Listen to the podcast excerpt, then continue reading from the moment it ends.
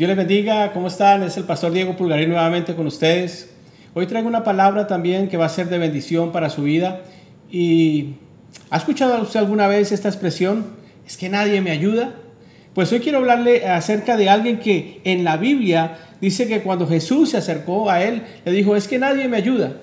Tal vez usted ha escuchado esto o tal vez usted lo ha dicho. Y quiero que eh, hablarle hoy acerca de Juan capítulo 5 y dice la Biblia, voy a leerlo, después de estas cosas había una fiesta de los judíos y subió Jesús a Jerusalén. Y, hay en Jerusalén, cerca de la puerta de las ovejas, un estanque llamado en hebreo Bethesda, el cual tiene cinco pórticos.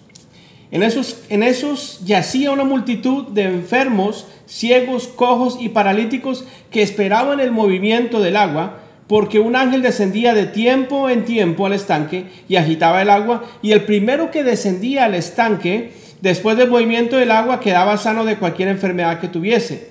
Y había allí un hombre que hacía 38 años estaba enfermo, y cuando Jesús lo vio acostado y supo que llevaba mucho tiempo así, le dijo, ¿quieres ser sano?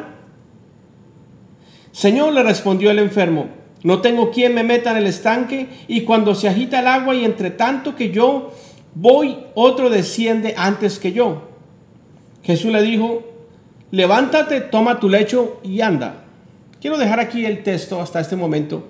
Y me llama mucho la atención que Jesús, el, el, el Salvador, el Redentor, Jesús, aquel hombre que había hecho milagros, que ya era conocido en, Israel por, por, sus obras, por lo que estaba haciendo, por la manifestación del poder de Dios en su vida, llega a aquel estanque donde había cantidades de gente con necesidades. Dice que allí había ciegos, cojos, paralíticos. Y había una leyenda, porque la Biblia no habla que esto era cierto, de que descendía un ángel y movía las aguas, y cuando el ángel movía las aguas, dice que el primero que llegaba allí se sanaba. No, le aclaro, no dice la Biblia que esto era cierto, parece que era una leyenda urbana. Entonces, eh, lo que más me llama la atención es que aquel hombre tenía una gran necesidad. Dice la Biblia que hacía 38 años estaba allí. Hacía 38 años que este hombre estaba inválido. Hacía 38 años que este hombre tenía una necesidad. Y llega aquel que podía sanarlo, aquel que podía salvarlo, aquel que podía suplir su necesidad y le pregunta, ¿quieres ser sano? Y la respuesta de aquel hombre fue, ¿sabe? Eh, eh, lo que le pasa a mucha gente hoy en día. Dijo, no tengo quien me meta en el estanque. Note algo, Jesús no le estaba preguntando si podía ir al estanque, si podía llegar al estanque. Jesús le estaba preguntando, ¿quiere ser sano? Y sabe, esta es la condición de mucha gente hoy en día. Gente que va a la iglesia, gente que dice creer en el Señor, gente que dice tener fe, pero siempre hay una excusa. Hay gente que dice, no, yo no voy a la iglesia es porque nadie me recoge, nadie, nadie me acompaña o nadie me lleva. Hay gente que dice, yo no voy a la iglesia porque nadie me llama. Hay gente que, que dice, no yo, no, yo no hago aquello, esto o aquello porque es que nadie me ayuda. Y sabe, esta es una expresión que deja ver que tenemos compasión de nosotros mismos. Y yo quiero decirle que cuando usted entra al punto donde usted tiene compasión de usted mismo, ese, ese nivel es un, es un nivel espiritual donde usted no va a poder avanzar. Y le va a suceder tal vez lo que le pasó a aquel hombre. Estaba delante de Jesús de Nazaret, aquel que sanaba ciegos, que sanaba cojos, aquel que hacía milagros, cosas tremendas, sobrenaturales, pero no podía entender que su respuesta estaba allí al frente y él entendió o tuvo una percepción equivocada de lo que Jesús le estaba preguntando. Jesús le dijo claramente, ¿quieres ser sano? Pero aquel hombre no entendió que había llegado el que le podía sanar, el que le podía levantar, sino que él sacó la excusa que siempre había tenido por 38 años. Tal vez aquel hombre se acostumbró a su necesidad, tal vez aquel hombre se acostumbró a estar en esa situación, ya se acostumbró de 38 años y no, y no pensaba que podía salir de ella. Yo no sé cuánto tiempo llevas lidiando con tu problema, con tu necesidad, con aquella situación o esa circunstancia que por años te ha molestado y que has, y que has querido que, que, que cambie, pero ha llegado un momento donde te has acostumbrado y te has olvidado que Dios, que Dios puede hacer un milagro, que Dios puede hacer la diferencia. ¿Sabe? Esta es la condición de mucha gente hoy en día. Esta es la condición de mucha iglesia hoy en día. Por eso es necesario que sigamos leyendo el texto para que usted entienda. Entonces dice en el versículo 7, Señor le respondió el enfermo, no tengo quien me meta en el estanque cuando se agita el agua y entre tanto que yo voy, otro desciende antes que yo. Jesús no le cuestionó, Jesús no, no, no argumentó con él. Jesús simplemente declaró lo que él iba a hacer. Y Jesús dice, le dijo, levántate, toma tu lecho y anda. Y dice la Biblia que al instante aquel hombre fue sanado y tomó su lecho y anduvo y era día de reposo aquel día. ¿Sabe el nombre, eh, este nombre Bethesda en arameo significa casa de misericordia? Ese era un lugar de, de, que significado casa de misericordia. Por eso habían llegado cantidades de personas allí con necesidades. Entre todas esas personas Jesús escogió a este hombre. Y cuando tuvo aquel que lo podía sanar, no comprendió que, que su respuesta había llegado. Porque estaba metido en sí mismo, en su costumbre, de su necesidad, de su enfermedad. Y era. Eh, hoy en día podemos decir que hay paralíticos espirituales.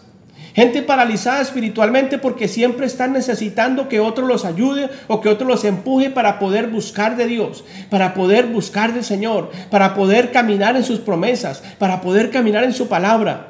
No esperes que alguien te ayude. Es bueno que nos ayudemos los unos a los otros. Es más, la Biblia dice orar los unos por los otros. Vamos a orar por, los unos por los otros. Vamos a ayudarnos. Pero no esperes siempre en que alguien te ayude para hacer algo, para tomar una, una determinación de fe. Simplemente crea las promesas de Dios. Ahora, para terminar esta enseñanza, ¿sabe? Me llama también la atención que no solamente el problema fue con aquel que fue sano sino que hubo un problema también con los religiosos en aquella época. Leamos. Dice en el versículo 10 del capítulo 5 de Juan, entonces los judíos dijeron a aquel que había sido sanado, es día de reposo, no te es lícito llevar tu lecho. Él le respondió, el que me sanó, él mismo me dijo, toma tu lecho y anda. Entonces le preguntaron, ¿quién es el que te dijo, toma tu lecho y anda? Y el que había sido sanado no sabía quién fuese, porque Jesús se había apartado de la gente que estaba en aquel lugar. ¿Sabe? Es muy triste ver que aquel hombre acaba de recibir un milagro que había esperado por 38 años y ni siquiera sabía quién había hecho ese milagro. Es triste que los religiosos de aquella época, en vez de dar gloria a Dios por lo que había sucedido con aquel hombre, se enfocaron en que era día de reposo y que él no debía caminar. Lamentablemente, la religión ha acostumbrado a la gente a criticar lo que ellos no pueden producir. Eso es lo que hacen las personas religiosas. Pero en sí, en todo esto, después usted va a ver, no lo voy a leer, pero usted va a ver que Jesús se encuentra con aquel hombre en el templo. Y Jesús lo encuentra haciendo algo, por, algo que no estaba bien porque Jesús le dice, hey, mira, no sigas pecando para que no te venga algo peor. Y dice que aquel hombre reconoció que era Jesús el que le había sanado y en ese momento pienso yo que sintió, se sintió redarguido y fue a decirle a los sacerdotes, es Jesús el que me sanó, fue Jesús, como un acto de reivindicación con Jesús, para darle la gloria a Dios de lo que Jesús había hecho en su vida. Yo te animo a que no seas un, paralítico espiritual, a que no te escondas detrás de tu problema o detrás de tu necesidad para sacar excusas, para no buscar o para no caminar como debe ser conforme delante del Señor. Yo te animo hoy a que tú ores al Señor, a que tú busques su presencia y que tú te pares conforme a la palabra, que tú creas en las promesas de Dios, que tú hagas un acto de fe y conforme a esa fe que tú tienes, Jesús va a orar. Recuerda que siempre cuando Jesús algo, hizo algo en la Biblia, mm, en la mayoría de las ocasiones, Él encontró fe en esas personas. Tal vez en algunos más que otros. Pero lo que el Señor desea es que nosotros no saquemos una excusa en nuestra necesidad para no creer en sus promesas. Dios quiere que tú tomes la determinación de buscarlo, de seguirlo y de caminar por fe en sus promesas. Y te lo aseguro que en el momento menos esperado, Dios va a enviar la respuesta. Jesús va a hacer ese milagro. Dios te va a sanar, Dios te va a liberar, Dios va a obrar en ese familiar, en ese hijo. Dios va a hacer eh, un milagro financiero. Yo no sé cuál es la necesidad, pero Dios lo va a hacer. Yo hoy quiero orar por ti y quiero declarar la palabra del Señor para, que tú entiendas que eh, eh, Debemos sacar las excusas afuera. Debemos dejar a un lado las excusas. Debemos dejar a un lado eh, el, dolor a nosotros mismos, el, el, tener pesar de nosotros mismos. Levántate como hijo, como hija de Dios. Empieza a buscar al Señor, a su palabra. Le escudriña la palabra y declara sus promesas. Empieza a caminar en fe y te aseguro que vas a ver la gloria de Dios como aquel hombre la vio aquel día. Padre Celestial, en este día yo oro por todas las personas que están viendo este video, Señor. Padre, tú conoces la necesidad de cada uno de ellos. Yo no sé si es una necesidad espiritual, si es una necesidad familiar, económica o tal vez es su cuerpo, Señor.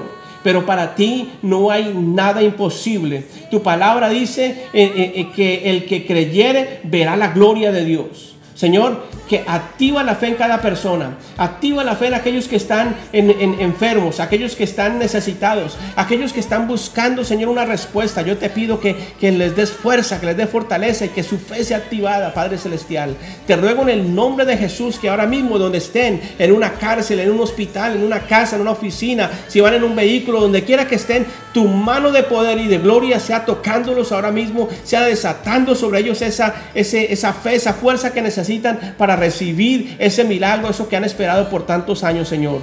Yo declaro sanidad, yo declaro liberación, Señor. Yo oro, Padre Santo, para un milagro económico, para un milagro financiero y para que tú toques la salud, Señor, de aquellos que están enfermos y los levantes en el nombre de Jesús, Señor. Te doy gracias. Dios te bendiga. Comparta este video con alguien que lo necesite. Estoy seguro que un familiar, un amigo suyo va a necesitar escuchar una palabra de ánimo en este tiempo. Bendiciones.